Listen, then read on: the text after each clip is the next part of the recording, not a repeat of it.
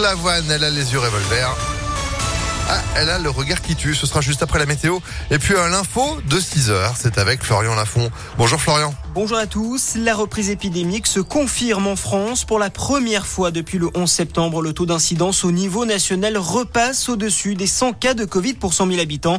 Un chiffre qui a quasiment doublé en seulement deux semaines.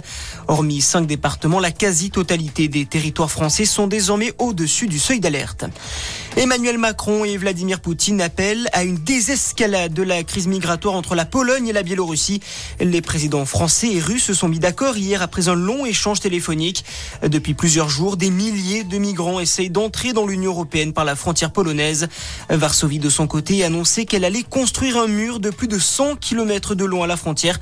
Le chantier doit commencer le mois prochain.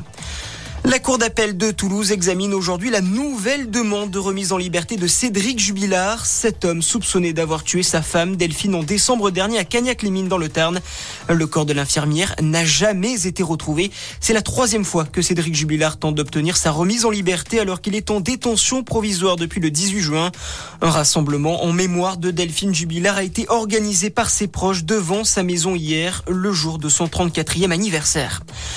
Nouveau rebondissement dans l'affaire de l'agression de la joueuse du PSG, Kira Amraoui. L'ancien international Eric Abidal sera prochainement entendu par les enquêteurs.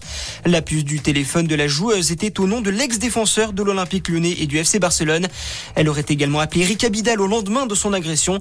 Ces nouvelles révélations éloignent donc l'hypothèse initiale d'une rivalité sportive qui avait conduit à la longue garde à vue de sa coéquipière Aminata Diallo la semaine dernière.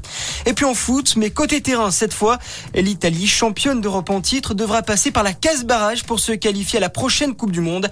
Les Italiens ne sont pas directement qualifiés après leur match nul hier soir en Irlande du Nord 0 à 0. C'est la fin de ce flash.